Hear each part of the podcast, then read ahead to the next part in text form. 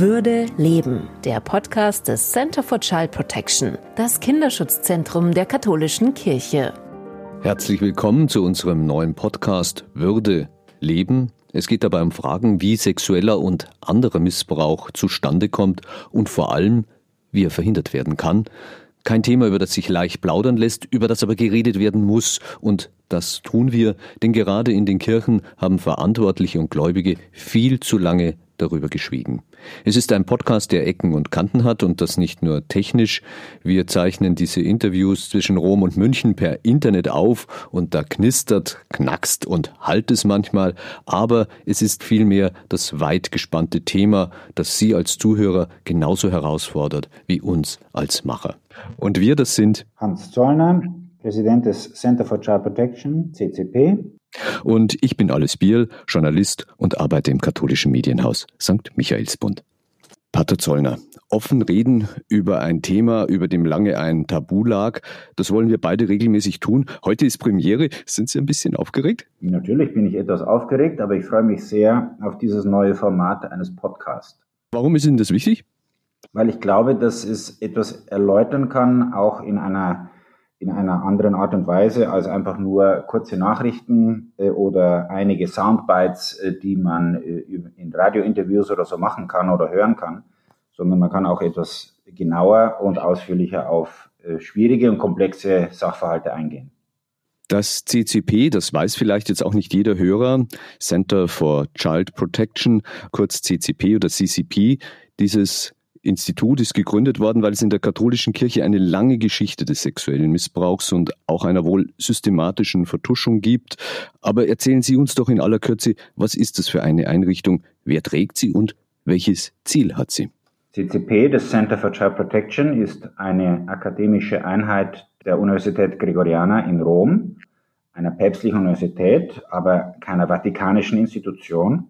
Wir arbeiten seit genau acht Jahren jetzt im Bereich Prävention, Schutz von Kindern, Jugendlichen und Schutzbefohlenen. Wir bieten Kurse an, wir bieten Fortbildungen an, wir haben akademische Grade zu verleihen und äh, wir bewegen uns eben auch im Bereich der Sensibilisierung auch über die Medienwelt dafür, dass innerhalb der Kirche und außerhalb über dieses Thema gesprochen werden kann und dass es auch Verantwortung geschieht. Wir werden ja noch mal darauf kommen, aber ich wollte schon jetzt kurz fragen, redet man Ihnen da in Ihre Arbeit hinein? Das ist mir bisher noch nicht passiert. Also Sie sind ganz frei in Ihrer Forschung und auch in der Veröffentlichung Ihrer Ergebnisse. Das ist so wahr und äh, ich bin auch natürlich sehr froh, dass wir an einer Uni sind, äh, wo man eben forschen äh, kann, wo man Fragen stellen kann, die auch unbequem sind und wo man mit einer internationalen Forschungsgemeinschaft in Kontakt kommt, äh, die uns sehr viele wichtige Hinweise gibt, wie wir mit diesem Thema besser umgehen können. Wie sind Sie denn dazu gekommen, diese Einrichtung zu leiten? Das will ja zuerst einmal auf die Reihe gebracht werden. Ein deutscher Jesuit leitet ein Institut in Rom, das einer päpstlichen Universität angegliedert ist und nicht dem Vatikan unterliegt und das den Missbrauch in der Weltkirche anpacken soll. Wie sind Sie an das CCP gekommen, Pater Zollner? Ja, ich bin Psychologe, Psychotherapeut, Theologe und in meiner Ausbildung und Praxis habe ich tatsächlich gelernt, äh, wie äh, sexuelle Gewalt auch äh, psychologisch erklärt werden kann.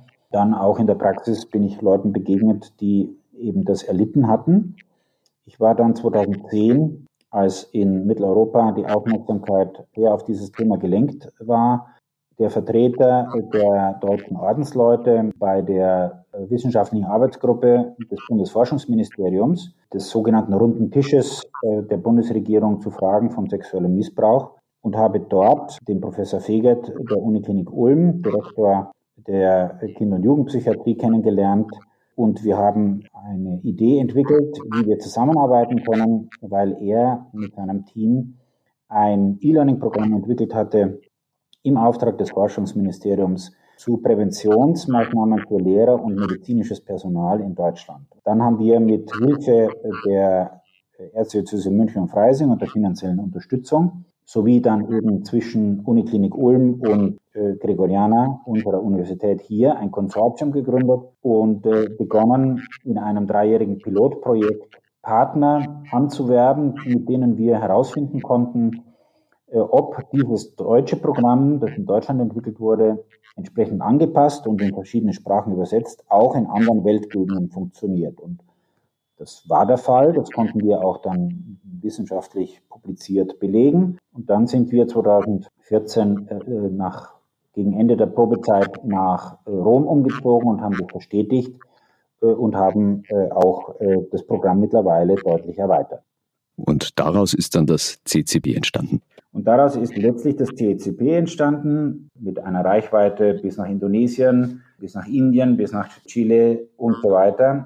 Eine Zusammenarbeit mit elf Institutionen auf vier Kontinenten in vier Sprachen äh, auch aufgesetzt wurde und wir das Programm mit 1000 äh, Teilnehmerinnen und Teilnehmern durchlaufen ließen, um herauszufinden, wissenschaftlich auch belegbar, ob und wie dieses Programm wirkt. Also von München über Rom in alle Welt und zwar dauerhaft, weil es auch ein Dauerthema ist. Das weiß niemand besser als Sie, Pater Zollner, weil Sie sich Tag für Tag mit diesen Themen beschäftigen, damit konfrontiert und ich vermute auch mal damit belastet werden. Wie hält man denn sowas aus? Das sind ja keine fröhlichen Geschichten, mit denen Sie da jeden Tag zu tun haben. Das ist richtig. Das ist auch etwas, wo man äh, gut auf sich aufpassen muss und eben entsprechend auch äh, andere Themen für sich selber auch äh, immer wieder aufrufen muss. Ich bin sehr froh, dass, dass ich gute Freunde habe, dass ich mit denen auch darüber reden kann. Ich bin froh, dass es jedenfalls in meinem Umfeld sehr viele Leute gibt, die mich unterstützen, die auch sagen, dass sie unsere Arbeit sehr schätzen, obwohl es natürlich auch Leute gibt, die da sehr kritisch drauf schauen. Äh, ich bin froh, dass viele Betroffene, mit denen ich im Laufe der Zeit in Kontakt gekommen bin, ihre Wertschätzung für diese Arbeit ausdrücken und einige von ihnen auch sagen, dass sie beten für mich, für uns. Äh, das ist sehr wichtig. Abgesehen davon, dass ich gerne in der Natur bin, äh, gern Sport mache und, und Musik höre. Und das sind Dinge, die man einfach auch zur eigenen seelischen Gesundheit braucht. Wir starten diesen Podcast ja ganz bewusst zum Welttag der Kinderrechte, der am 20. November im Kalender steht. Da geht es um das Wohl von Buben und Mädchen, um Rechte und Schutz. Mit welchem Gefühl blicken Sie denn auf diesen Welttag der Kinderrechte? Ist Ihnen da als Kirchenvertreter angesichts der Missbrauchsskandale auch etwas mulmig zumute? Es ist mir eigentlich nicht mulmig zumute, wenn ich auf die Kinder schaue und darauf, äh, was für sie getan werden kann und muss. Es ist ja so, dass dieser Tag vermutlich nicht bei sehr vielen Leuten einen großen Stellenwert hat. Also wenn man auf der Straße fragen würde, am 20. November, welcher Tag ist heute, könnten vermutlich nicht sehr viele darauf antworten. Und das ist eigentlich das, was mir mulmig macht, nämlich, dass wir, obwohl wir äh, die Kinderrechtskonvention 50 oder 51 Jahre jetzt bald haben, äh, viele Lippenbekenntnisse abgeliefert werden, wie wichtig es sei, für Kinder etwas zu tun und für ihre Sicherheit weder in Kirche oder Kirchen noch in der Gesellschaft tatsächlich sehr viel passiert dazu. Und das, was, was wirklich aus meiner Sicht das ganz Schwierige ist, ist, dass eben nicht gesehen wird, dass Kinder keine Lobby haben. Wenn man über die letzten Jahre geschaut hat, wer hat sich im politischen äh, oder auch in anderen Bereichen äh, in der Gesellschaft wirklich aktiv äh, dafür eingesetzt, dass zum Beispiel Kinderrechte gefördert werden. Wer hat darauf geschaut, was man tun kann und was man tun muss, auch als Gesellschaft, um im Internet den Zugang zu äh, sexualisierten Abbildungen von Kindern und Jugendlichen zu beschränken, was man technisch könnte, aber natürlich ökonomisch viele, äh, viele Leute das nicht wollen, dann muss man sagen, da findet man sehr wenige Leute, die aktiv sozusagen an vorderster Front hier mitkämpfen. Und das ist für eine Gruppe, die nicht selber groß auftreten kann, wie Kinder und Jugendliche, natürlich eine große Gefahr. Was bedeutet dieser Tag denn für das CCP, für Ihr Institut? Inwiefern ist der wichtig? Er ist wichtig, weil er uns sozusagen auch in aller Öffentlichkeit daran erinnert, was unser ursprünglicher Auftrag war und ist und äh, was wir tun können und was wir tun sollen, damit Kinder in dieser Welt und in dieser Kirche frei, sicher, gesund äh, und zukunftsorientiert aufwachsen können. Es geht an diesem Tag ja um Kinderrechte. Dann sollten wir auch einmal Kinder fragen, welche Rechte sie gegenüber Erwachsenen für unverzichtbar halten. einmal abgesehen von unbegrenzter Computerspielzeit, und da haben wir uns umgehört. Am liebsten hätte ich das Recht, den ganzen Tag am Handy zu spielen, weil es Spaß macht. Mir ist es zum Beispiel wichtig, dass ich in der Schule über die Klassensprecher und die Schülermitverwaltung die Gelegenheit habe, Wünsche zu äußern, die den Umgang zwischen Schüler und Lehrer an der Schule regeln. Ich fände es wichtig, dass Mama und Papa mich nicht schlagen. Mir sind Kinderrechte wichtig, damit ich frei meine Meinung sagen kann und sie gehört und diskutiert wird. Zum Beispiel, wenn bei uns in der Gemeinde zu wenig Sport- oder Freizeitmöglichkeiten sind, dass man dann zum Bürgermeister gehen kann und es bei ihm melden kann. Es darf mich keiner gewalttätig anfassen. Ich habe das Recht, meine Meinung zu äußern. Ich habe das Recht, mich allein in meinem Zimmer umziehen zu dürfen. Ich habe ein Recht darauf, dass mein Trainer mich nicht beim Fußballtraining anschreit. Ich habe das Recht, dass mich jemand nur anfasst, wenn ich es mag. Pater Zollner, wir haben gerade Kinder gehört. Was sagen Sie denn zu diesen Forderungen? Wie sind die bei Ihnen angekommen? Ja, das erste ist, dass mich tatsächlich überrascht, wie Kinder das ausdrücken. Also wenn ich an meine Kindheit zurückdenke, vor 50 Jahren, ich hätte mich da sicher nicht so ausdrücken können. Das heißt, es ist einiges geschehen äh, an Bewusstseinsbildung, wie Kinder sich selber sehen und was sie als ihre Rechte ansehen. Und ich bin äh, sehr froh, dass sie das auch so artikulieren können äh, und so klar auch formulieren können. Und, und deshalb ist es ein wichtiger Hinweis darauf, dass da tatsächlich was geschehen ist, aber es, es muss natürlich auch nicht nur von Kindern formuliert werden, sondern es muss auch von den Erwachsenen akzeptiert und befolgt werden. Wie kann denn die Kirche für diese Forderungen von und für Kinder denn glaubwürdiger Anwalt sein? Schließlich ist sie ja durch die eigenen Missbrauchsskandale ziemlich belastet. Ja, wir können glaubwürdig nur sein, wenn wir das tun, was wir auch sagen. Deshalb müssen wir nicht nur alle, alle Dinge, die da äh, auch auf internationaler Ebene unterschrieben sind, äh, immer wieder wiederholen, so wie die, der Heilige Stuhl ja auch die Kinderrechtskonvention äh, unterschrieben hat. Sondern wir müssen auch in unseren Kindergärten, Schulen, in den karitativen Einrichtungen, in den Freizeiten, in Erstkommunion, Firmenunterricht, in allen pfarrlichen Aktivitäten müssen wir diese Dinge, die wir sagen, auch umsetzen. Und das schließt mit ein, dass man die Aufmerksamkeit darauf lenkt, dass man Leute schult dazu, Hauptamtliche als auch Ehrenamtliche, und dass man das auch überprüft, ob das tatsächlich auch wirkt und ob Kinder so sicher sind, wie sie sicher sein sollten in unseren Aktivitäten, in unseren Räumlichkeiten. Inwiefern muss die Kirche denn da auch eine gesamtgesellschaftliche Verantwortung wahrnehmen und aufrütteln? Also meine Frage geht so in die Richtung, inwiefern ist Kirche bei der Aufklärung und bei der Prävention von Missbrauch auch Vorreiterin oder arbeitet die Kirche ihre Missbrauchsskandale nur für sich allein auf? Ich glaube, wir sehen in den letzten ein, zwei Jahren, speziell äh, auch äh, im Blick auf das Unrecht das Erwachsenen geschehen ist durch sexualisierte Gewalt, was durch das MeToo-Movement neu in den Blick gekommen ist, dass andere gesellschaftliche Bereiche allmählich auch sich Rechenschaft geben müssen, dass auch bei ihnen eben äh, Missbrauch geschehen ist. Also jetzt denke ich speziell auch in den letzten Wochen war, waren öfter mal Nachrichten zu lesen über Menschen, die von Missbrauch betroffen waren im Sport. Auch natürlich die ganzen Fälle, die wir im Sommer hauptsächlich verfolgt haben, zu den Missbrauchsfällen in Bergisch Gladbach, Lütke, dort, wo eben Missbrauch, der tatsächlich real geschehen ist, dann auch noch im Internet verkauft wurde und das ja Dimensionen hatte mit bei dem einen, bei der einen Plattform mit 30.000 Menschen, die da einen Account hatten. Da sieht man, dass, dass das Thema ein gesamtgesellschaftliches ist. Natürlich hat die Kirche ihre spezifische Verantwortung und eine besondere Rechenschaftspflicht. Das muss äh, uns tatsächlich auch die Einstellung geben, dass wir nicht als Besserwisser auftreten können oder als jene, die das einfach abhaken.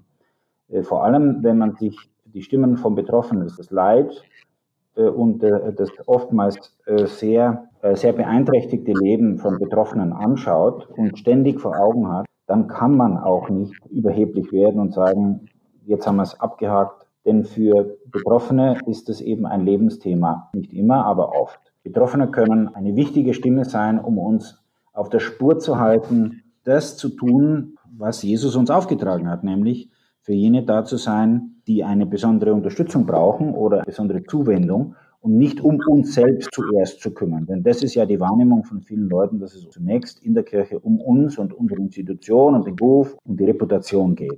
Das ist ein wichtiger Punkt. Welchen Auftrag sehen Sie denn da für die katholische Kirche weltweit? Wir können natürlich als Kirche sehr viel tun in all diesen Einrichtungen, äh, die wir betreiben, damit die Aufmerksamkeit auf Kinderrechte, äh, auf, den, auf die Notwendigkeit von Schutz äh, von Kindern, Jugendlichen und anderen Schutzbefohlenen weiter verstärkt wird. Und da haben wir einen Bildungsauftrag und da haben wir auch einen Kommunikationsauftrag. Und wenn wir das weitermachen und ehrlich weitermachen und investieren und nicht einfach auch in Zeiten von knapperem Geld dann wegfallen lassen, dann können wir äh, unseren Beitrag leisten. Was hat denn das CCP da bisher erreicht? Haben Sie wirklich ein weltweites Bewusstsein schaffen können für diese, für die Kirche auch existenzielle Problematik? Was wir CCP dazu beigetragen haben, das kann ich natürlich nicht sagen und bemessen. Aber über die Jahre habe ich beobachten können, dass seit äh, mindestens 2010 das Thema mittlerweile in der Weltkirche angekommen ist. Ich habe in diesem Zeitraum etwa 70 Länder auf allen Kontinenten bereist und habe Vorträge zu diesem Thema gehalten und ich habe schon erlebt, dass auch gerade in den letzten zwei, drei Jahren sehr viel Bewusstsein über die Schwere und über die Notwendigkeit, etwas zu tun, gewachsen ist. Das geht von Südafrika äh, über Fiji bis nach Chile, oder zuletzt auch Peru, wo man merkt, das Thema ist mittlerweile weltweit tatsächlich angekommen. Angekommen heißt aber noch nicht, dass man auch die Instrumente hat, äh, um etwas zu tun. Und das ist ja das, was das CCP anbietet mit unserem E-Learning-Programm, das wir mit Ulm begonnen haben, aber das wir in der, in der Zwischenzeit schon dreimal überarbeitet haben, angepasst haben, erweitert haben und in weitere Sprachen übersetzt haben. Also außer Deutsch, Englisch, Italienisch, Spanisch gibt es jetzt auch Französisch und Portugiesisch. Chinesisch ist auch auf dem Weg und einige äh, osteuropäische Sprachen werden auch übersetzt. Würden Sie sich da manchmal auch mehr Unterstützung, zum Beispiel von Bischofskonferenzen oder auch von vatikanischen Stellen wünschen? Oder ist die vielleicht sogar da? Wir haben tatsächlich sehr viel Unterstützung von sehr vielen Bischofskonferenzen. Ich bin persönlich bei etwa 40 Konferenzen eingeladen gewesen und habe Vorträge gehalten. Also das ist ja nicht das äh, Problem. Die Frage ist äh, vielmehr, was passiert dann danach? Und äh, die Nacharbeit passiert natürlich nicht durch die Bischöfe selbst, sondern dann muss halt delegiert werden, dann müssen Beauftragte ernannt werden und dann müssen zum Beispiel Schulungsprogramme verpflichtend eingeführt werden. Und das ist die äh, entscheidende Sache, die unter Umständen bei den Bischöfen auf großes Wohlwollen stößt, aber dann, wenn es in die Verwirklichung, auch in die finanzielle Unterstützung geht, dann kommen natürlich die schwierigen Fragen und deshalb bin ich auch froh, dass wir mit der Erzdiözese München, mit dem Kindermissionswerk Sternsinger und mit vielen anderen Freunden auch eine, finanzielle Möglichkeit haben, jetzt für Weltgegenden, wo wir keine Bezahlung für unsere äh, Dienste erwarten können, das auch umsonst anbieten zu können. Denn anders, tut mir leid, äh, ist es dort noch nicht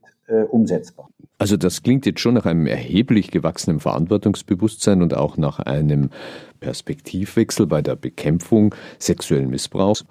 Trotzdem, ich gehe davon aus, das Kinderschutzzentrum CCP stößt wahrscheinlich immer noch auf Widerstände innerhalb der eigenen Kirche.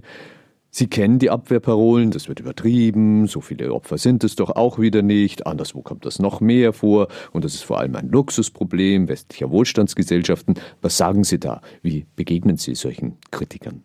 Ja, das stimmt, es gibt diesen Widerstand und wenn ich vorhin gesagt habe, dass ich eingeladen war von Bischofskonferenzen beziehungsweise dass wir dieses Interesse spüren, dann heißt es ja tatsächlich nicht, dass das von allen Bischöfen in einer jeweiligen Bischofskonferenz gleich gesehen wird und deshalb sind alle diese Zitate, die Sie genannt haben, sehr nah an der Wirklichkeit. Ähm, die Frage ist immer die, wie kann man aus einem Bewusstsein, dass es Übergriffigkeit gab, dass es Missbrauch gab, dass es Verbrechen gab, dazu kommen, dass die Leute auch merken, dass dann man das nicht einfach nur mit einem schnellen Abhaken wegtun kann, sondern dass man in die Vergangenheit hineinschauen muss, ehrlich hineinschauen muss, auch mit der Benennung der Verantwortlichen von damals, weil das für viele Betroffene eben auch ein wichtiger Schritt auf einem Weg zu Heilung und Versöhnung ist, äh, aber nicht nur für die Betroffenen, sondern für die Kirche auch selbst notwendig ist. und dass man etwas tun muss, damit äh, Präventionsarbeit auch institutionell verankert ist. Und äh, das ist ja unsere Strategie, dass wir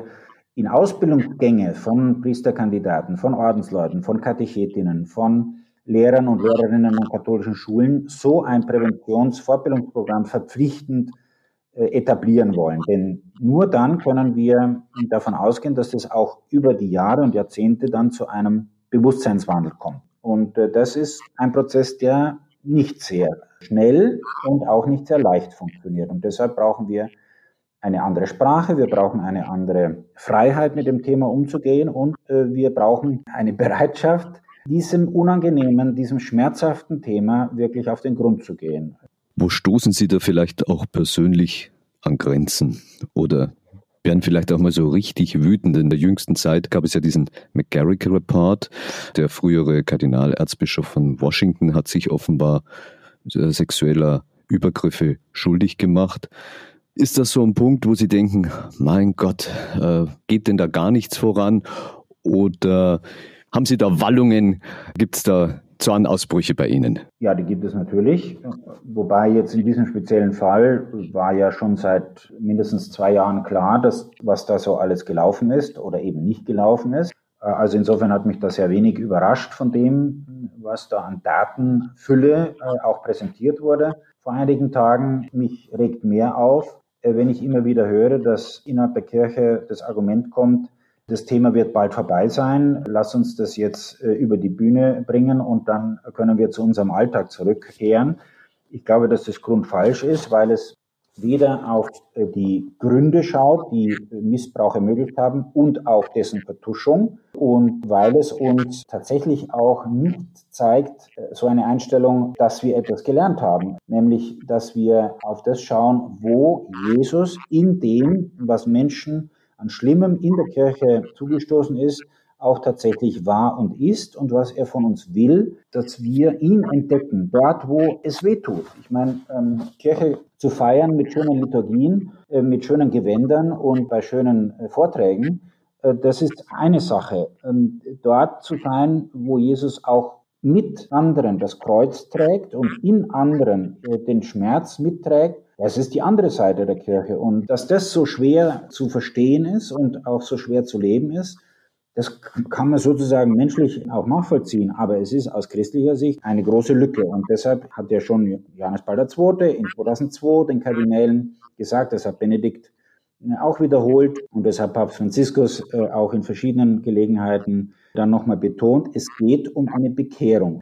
Und das ist der Widerstand, der mich am meisten aufregt und der mir äh, wirklich auch am meisten Schwierigkeiten innerlich bereitet, weil ich mir, mir denke, warum ist es so schwer für Menschen in der Kirche und auch jene, die Verantwortung tragen, das wirklich zuzulassen, also den Schmerz zuzulassen, die Herausforderung zuzulassen, ohne zu verzweifeln. Denn wir haben jemand in Jesus, den Gekreuzigten und dem Auferstandenen, in dem wir sehen, dass das der Weg äh, ist, den Gott für uns vorgesehen hat. Und das ist nicht anders für die Kirche. Wir müssen das, was an Leid innerhalb der Kirche geschehen ist, mittragen. Und dann erst kann Verwandlung äh, geschehen. Und das ist der große Widerstand, den ich sehe. Das ist nicht so sehr in den, in den Äußerungen. Die Äußerungen sind mittlerweile äh, sehr oft das, was man erwartet. Aber die, die tatsächliche Annahme dieses Kreuzes und das Durchleben und Durchleiden, das ist das, was uns sehr schwer fällt. Und da äh, sind wir vor einer großen Herausforderung.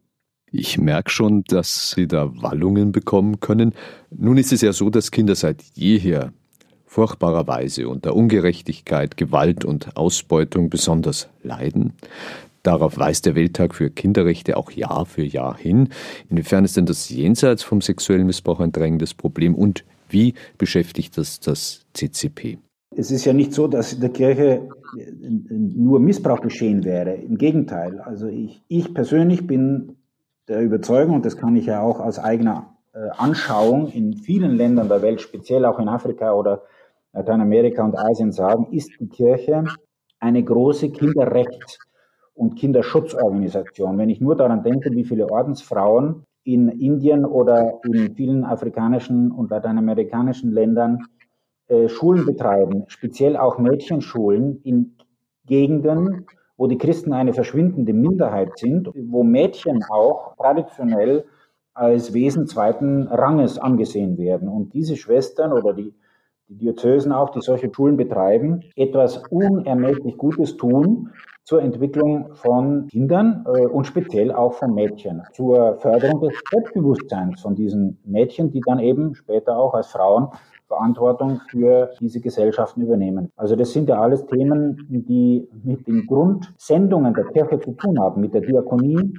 mit dem Zeugnis auch. Wir wollen ja auch zeigen, dass dass der Glaube etwas tut, um die Welt zu einem Besseren zu führen, auch wenn das mit all den Widerständen einhergeht, die wir alle kennen. Aber die Kirche und sehr viele Leute in der Kirche äh, haben über die Jahrtausende unglaublich viel zu dieser Besserung äh, von Gesellschaften, zu Versorgung und auch zur Bildung beigetragen. Und deshalb interessiert uns am CCP natürlich auch, wie wir diese positiven Kräfte aufgreifen und wieder motivieren können. Denn oft ist ja schon auch zu sagen, dass wir durch das Thema Missbrauch und die vielen unsäglichen Fehler, die da gemacht werden, auch in der Aufarbeitung, äh, und in der Rechenschaftsübernahme, dass uns das sehr bedrückt äh, und viele Leute auch vor die Frage stellen, ja, will ich mich denn für diese Organisation überhaupt noch einsetzen, für diese Institution, in der äh, so viel Leid geschehen ist und es so schwierig findet, die Verantwortung zu übernehmen. Und das auch zu unterstreichen, dass sehr viel Gutes geschehen ist und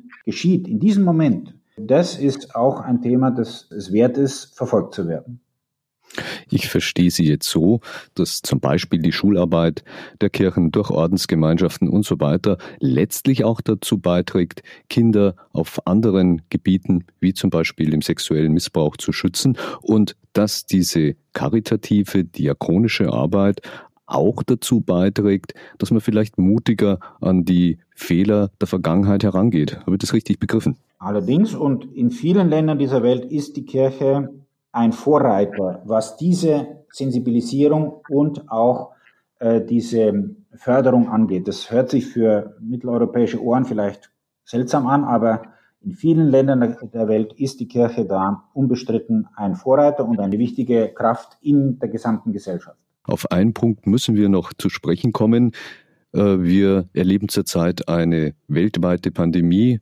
Für unsere Generation ist das ein Ausnahmezustand, wie wir ihn noch nie hatten. Äh, inwiefern berührt denn diese Corona-Krise jetzt auch Ihre Arbeit? Macht es die schwieriger?